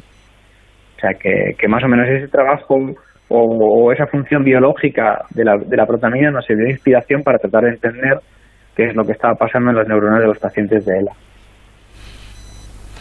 Sí, eh, es algo que además eh, me ha llamado la, atención cuando preparaba la, entrevista, como algo que es tremendamente tóxico y peligroso para unas células eh, no lo es para, para otras. Es más, en otro tipo de células, eh, como son los espermatozoides, es, es importante su, su, existencia, su existencia. Bueno, una vez comprendido por qué son tóxicos estos péptidos em, ricos en arginina, el paso siguiente es buscar cómo combinarla y creo combatirla, mejor dicho. Eh, y creo que ya están en ello, ¿no? Sí, sí, claro. Una vez que uno aprende qué es lo que está funcionando mal, lo siguiente es intentar arreglarlo y, en ello estamos, ¿no? Tenemos algunas algunas pistas. En el primer trabajo ya, ya mostramos un par de estrategias que, que de momento in vitro en una placa de cultivo y con neuronas en, en cultivo sirven para mitigar la toxicidad de estos péptidos, eh, pero esto es solo el principio, ¿no? Ahora hay que hay que hacer esto en, en mejores modelos, en animales que, que expresen estos péptidos y, y seguir poquito a poco. Al final la ciencia es un trabajo de no solo de mi grupo, ¿no? de mucha gente, entre todos, ir ir arañando un poco a poco eh, en el problema y encontrar soluciones. Una vez que ahora ya sabemos el problema, lo bueno es que podemos tratar de encontrar soluciones de una manera un poco más razonada ¿no? o dirigida y eh, mm. sin dar tantos palos de ciego. Hay algo que también me, me ha llamado la, atención y que no termino de, de entender, porque ustedes creen que aunque las mutaciones en C9 o RF72 eh, eh, afectan solo a una parte de los pacientes de ELA, a, otros no. ¿Cómo es esto? Sí, o sea, esta presencia de los péptidos afecta principalmente a esos pacientes, es la mutación más frecuente en pacientes de ELA familiar, ¿no? Pero hay muchos más pacientes de ELA, muchos de los casos no tienen nada, de hecho, la gran mayoría de la ELA no es familiar, o sea, la gente que desarrolla ELA no, debería estar en general preocupada porque porque lo, lo, transmita a su descendencia, porque generalmente no es así, no suele ser, eh, no suele ser familiar. Sin embargo, cuanto más aprendemos y cuanto más investigamos sobre ELA y cuanto más vemos cuáles son las otras mutaciones que se encuentran en los pacientes de ELA, no son los familiares, sino el resto, si bien es cierto que, que esta producción de péptidos solo ocurre en estos pacientes de la familiar, creemos que el problema fundamental no es muy diferente entre unos pacientes de ELA y otros, ¿vale? El problema fundamental al final es un problema de accesibilidad de los ácidos nucleicos, de que puedan ser de que puedan estar disponibles para hacer sus funciones. Y creemos que eso sí que es un problema común entre los pacientes de ELA. En algunos casos va a ser porque producen este tipo de péptidos y en otros casos va a ser por otra mutación que también afecta a la biología de los ácidos nucleicos. Entonces, dentro de ese contexto, tenemos la confianza de que lo que aprendamos que sirva para mejorar eh, la, la, viabilidad de las neuronas que se enfrenten a este péptido, es posible que también sea de utilidad para el conjunto de los pacientes de ELA. Porque creemos que el problema que subyace no es tan diferente en lo fundamental. Em, por último, usted, eh, según tengo entendido, investiga habitualmente en cáncer. Eh, ¿Qué le llevó a, investigar en, en, el abono? A, ver si estoy en lo cierto. Según mi información, algo tuvo que ver en esto un café que usted compartió con el Nobel de Medicina Jack Sostak, eh, que le puso en la pista de este aminoácido. ¿Es así o no? Eh, sí, realmente yo llevo eh, ya investigando en él un tiempo, cuando vino Jack Sostak al laboratorio, y a mí lo que me trajo fue eh, una campaña de concienciación que, se llamó el, el Ice Bucket Challenge, en la que mucha gente se tiraba un cubo de hielo por encima de la cabeza con, con idea de concienciar a la sociedad sobre este problema que y yo como, como cualquier otro ciudadano pues me, supongo que me conmovió no ver un problema tan tan tan serio que no tiene solución que no tiene cura eh, y un poco atraído por eso me puse a leer un poco de cuál era la problemática en, en ELA y, y ver si podía aportar no y además de eso se, a eso se sumó de que yo estaba en un proceso en el que eh, estaba también buscando nuevas ideas porque habíamos completado una etapa bastante exitosa aquí en el tenido de otra línea de investigación y leyendo trabajos que veía publicados en la bibliografía reciente veía que, en ELA se habían hecho descubrimientos muy interesantes y que podían abrir la puerta a, realmente estrategias que joder, que pueden llegar a, ayudar a estas personas de manera muy significativa ¿no? entonces yo ya llevaba un par de años llevamos enredando y, y, haciéndome preguntas sobre él y investigando pero es cierto que la visita de Jack Sostak al laboratorio, hablando con él y contándole un poco en lo que estábamos, pues sí, ha sido así surgió. Y yo, yo estaba con él y le decían, pues mira, ya que es que yo estoy trabajando aquí con estos péptidos que tienen mucha arginina eh, y no, no tenemos muy claro por qué, por qué esto puede ser tóxico y tal. Y él que trabaja en un mundo muy diferente al, mío, él trabaja en, en tratar de entender cómo, cómo surgió la vida en el planeta Tierra, a partir de elementos elementales y de, y de calor y de presión, de, cómo la vida puede surgir casi de manera espontánea, ¿no? Eh, y él me contó, joder, pues qué curioso porque en, en los trabajos que yo hago, yo utilizo muchos péptidos que tienen mucha arginina y los utilizo como una especie de freno para parar reacciones que, que son ácidos nucleicos, ¿no? Y ahí fue cuando dije, joder, pues y a ver si va a estar pasando lo mismo los pacientes de ELA, ¿no? Sí. Mm. Y así bueno, pues eh, muchísimas gracias a Óscar Fernández Capetillo, líder del grupo de inestabilidad genómica del CENIO, por habernos dedicado estos minutos y habernos explicado este hallazgo tan interesante. Muchísimas gracias y enhorabuena. Gracias a vosotros, buenas noches. Vamos de cero al infinito.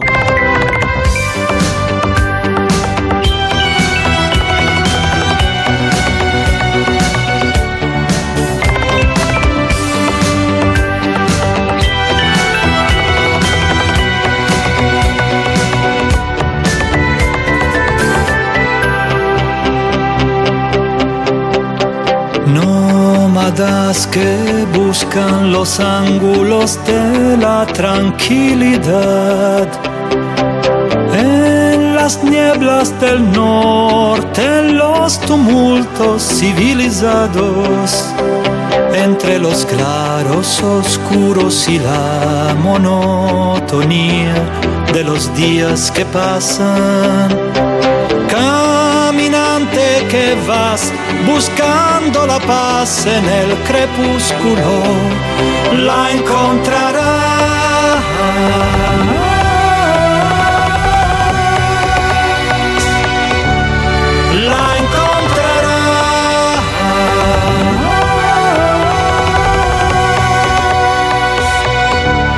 Final de tu camino el tránsito de la aparente dualidad. La lluvia de septiembre despierta el vacío de mi cuarto y los lamentos de la soledad aún se prolongan extranjero, no siento ataduras del sentimiento. Y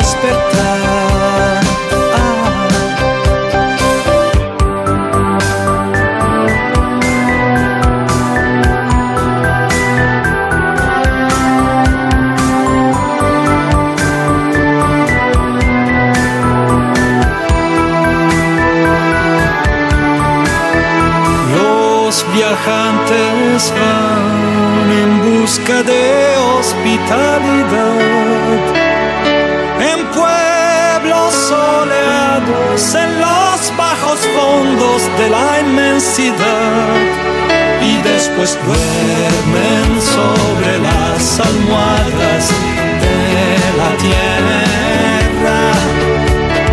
Forastero que buscas la dimensión insondable,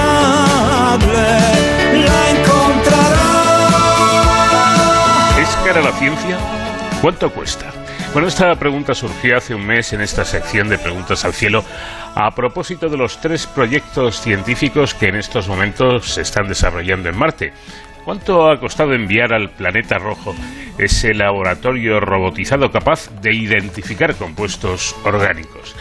¿Para qué queremos conocer la composición de la atmósfera marciana o descubrir la existencia en el planeta rojo de fósiles de microorganismos que pudieron vivir hace miles de millones de años? Se trata sin duda de un debate recurrente que aparece sin falta cada vez que tratamos sobre macroproyectos científicos de cooperación internacional, como por ejemplo ocurrió con el acelerador de partículas de Ginebra o el detector de ondas gravitacionales o el intento por encontrar neutrinos, esas partículas diminutas que se forman en los primeros momentos del Big Bang.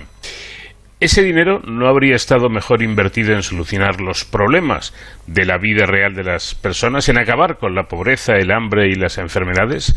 ¿Qué interés tiene haber descubierto la existencia del bosón de Higgs mientras sigue habiendo niños que piden limosna en muchas calles de nuestro planeta? Bueno, por supuesto, este es un debate trufado de una fuerte carga demagógica. Es complicado apartar toda la palabrería que lo envuelve y siempre resulta verdaderamente frustrante el intento por poner la realidad sobre la mesa una y otra vez, porque una y otra vez chocaremos contra estos argumentos, como digo, demagógicos. Pero a los que nos afanamos por divulgar la ciencia, y este es un objetivo prioritario de nuestro programa, como ustedes bien saben, tenemos la obligación de intentar separar el grano de la paja de un tema tan recurrente. Con este propósito, hoy vamos a dialogar, a dialogar con el profesor de la Fuente. José David, buenas noches. Eh, buenas noches, tengas Paco y todos nuestros oyentes. Bueno, pero antes de entrar en materia, lo primero que voy a hacer es recordar algunas de las respuestas que nos mandaron nuestros oyentes a, a, la dirección de Twitter, arroba de cero al infinito, a la pregunta que hacíamos de qué canción mandaría usted al espacio como saludo a posibles civilizaciones que pudiera haber en nuestro infinito universo. Dos ejemplos. Por un lado, Andrés Iglesias nos indica que él mandaría un tema que recoja diferentes músicas tribales africanas.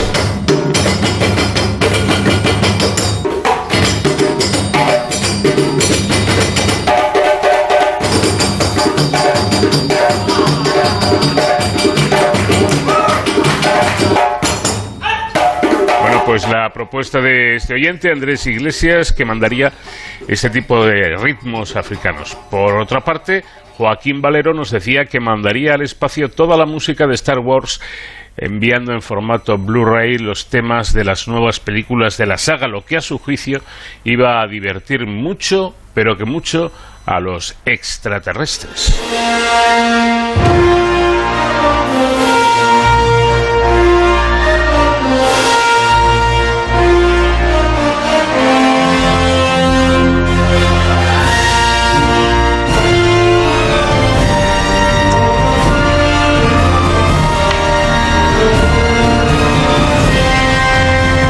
Dicho y escuchado esto, vamos ahora sí, profesor de la Fuente, con la pregunta. ¿Cuánto cuesta la ciencia? ¿Merece la pena invertir en ciencia?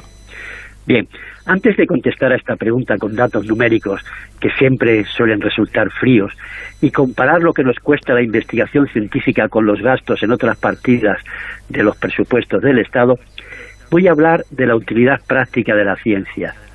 ¿Sirve para algo?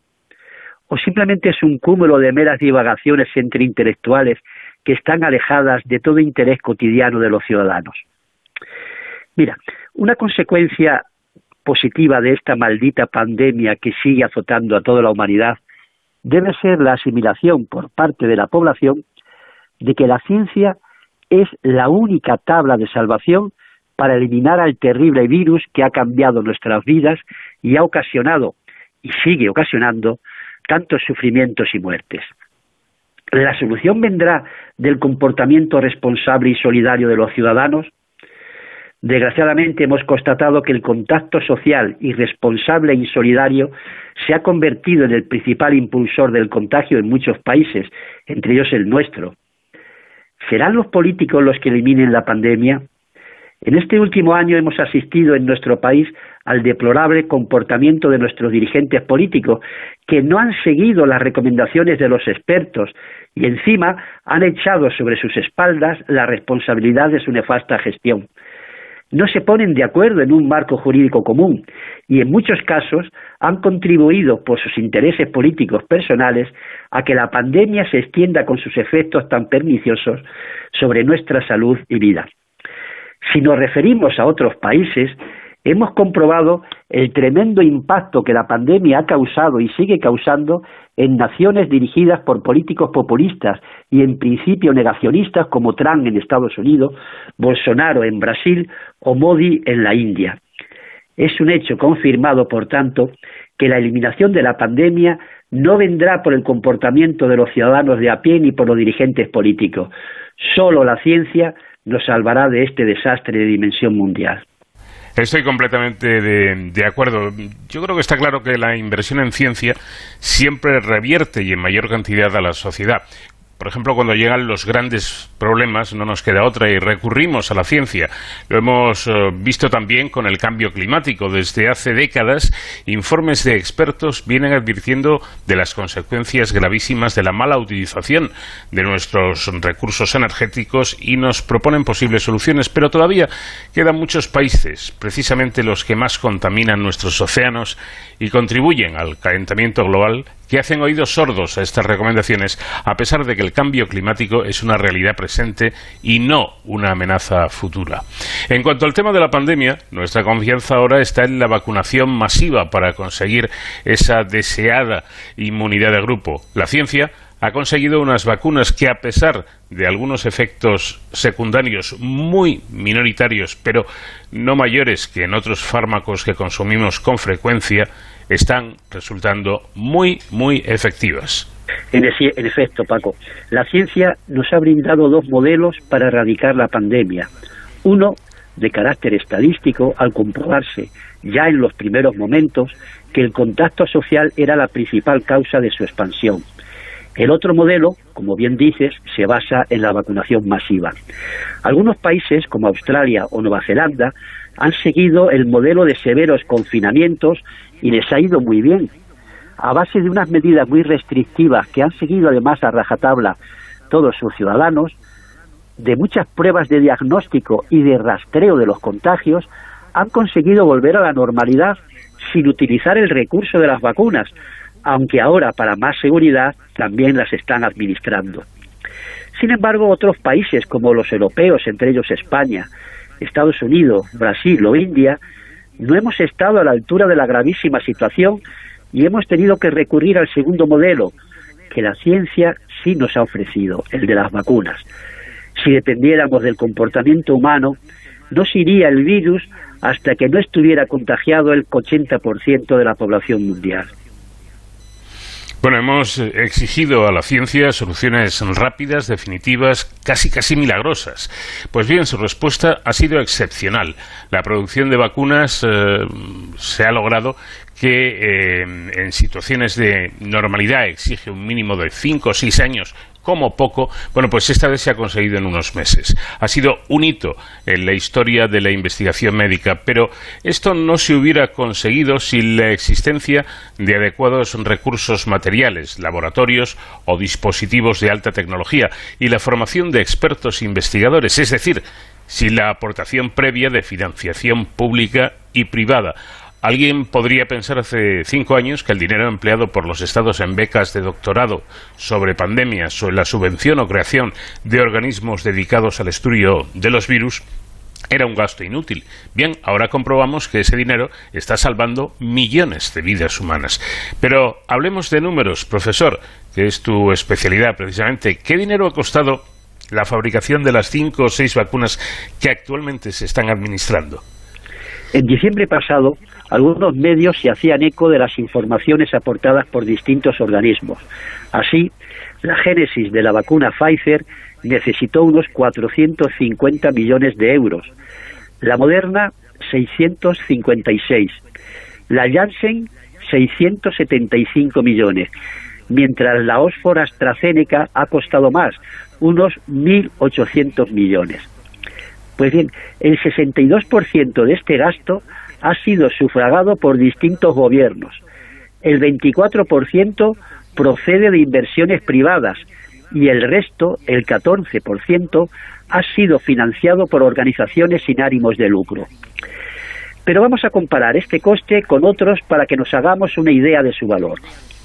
La Pfizer, por ejemplo, la vacuna por la que ha apostado fuertemente la Unión Europea, ha costado 100 millones menos que los ingresos de Messi en las cinco últimas temporadas.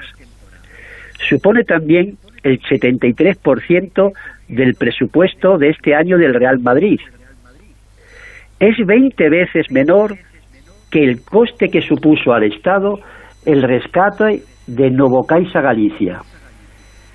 Si lo comparamos con el resto de todas las cajas de ahorro, pues resulta una cifra insignificante. Es también 10 veces menos que el dinero aportado por España para construir el submarino Isaac Peral, recientemente votado. Representa también el doble del gasto presupuestado para pagar a los altos cargos y estructuras burocráticas de las 17 autonomías. Por no hablar de la sangría que han supuesto al erario público los múltiples casos de corrupción de los partidos políticos españoles, según sentencia judicial, comparándolo con lo que nos costó generar la vacuna Pfizer, es una auténtica calderilla. Y así podría estar enumerando cientos de ejemplos de dinero público que emplea el Estado con mucho menos beneficios para los ciudadanos. Y ahora yo os preguntaría a los oyentes, ¿es cara la investigación en ciencia? Pues con los datos en la mano y con las cifras que acabas de dar, yo creo que queda demostrado que, hombre, se trata de cantidades importantes, pero efectivamente, si lo comparamos con otras cosas bastante más inútiles, es auténtica calderilla, por lo tanto, la investigación no es cara. Sin embargo, cuando llegan las épocas de vacas flacas, la tijera de los recortes actúa principalmente sobre la ciencia. Así ocurrió, por ejemplo, en la crisis económica de 2008 y años posteriores. La ciencia española ocupa en cuanto al volumen de producción, de producción el duodécimo lugar en el mundo y ostenta el puesto undécimo en el número de publicaciones en las más prestigiosas revistas científicas. Muy lejos quedan las desafortunadas palabras de un artículo de Unamuno publicado en 1908 que decía que inventen ellos. El rector debió tener un mal día, o quizá se hacía eco de un sentimiento muy extendido en nuestro país desde tiempo inmemorial. Es descorazonador que según un informe reciente del Ministerio de Ciencia, solo el 16% de los españoles están interesados en la ciencia. Un 40% piensa que la investigación trae más perjuicios que beneficios, ojo, o que en los últimos siete años, en solo siete años, ha descendido en un 24% el número de estudiantes universitarios de ciencias. Pues ahí están también esos datos preocupantes, ¿eh? bastante preocupantes, pienso yo. En fin, esperemos que España, que en el último presupuesto ha destinado la cifra irrisoria del 1,24% del PIB a la investigación científica, aumente esta dotación, hombre, por lo menos hasta el 2%, como lo están solicitando muchos científicos españoles, cifra que sería todavía inferior a la media europea. De este, de este modo, muchos de nuestros jóvenes investigadores mileuristas no tendrían que abandonar su país, lo que es algo verdaderamente penoso.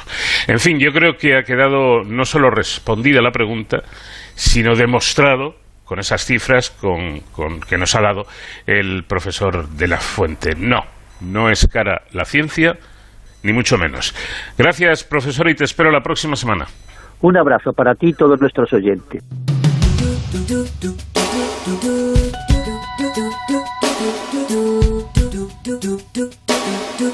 En Onda Cero, con Paco de León, de cero al infinito.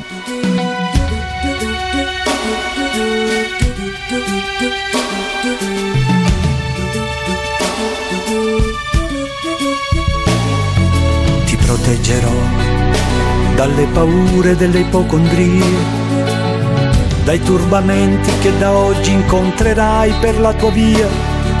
Pues hasta aquí llegamos por hoy en nuestro encuentro semanal en Onda Cero, de cero al infinito. Agradecerles su confianza y el que permanezcan atentos a nuestro programa y les emplazamos para la semana que viene. Que lo pasen bien, que disfruten. Saludos de David Fernández Marcos, que estuvo en la realización técnica. Les habló Paco de León. Adiós. Supererò le correnti gravitazionali, lo spazio e la luce per non farti invecchiare. E guarirai da tutte le malattie, perché sei un essere speciale. Ed io avrò cura di te.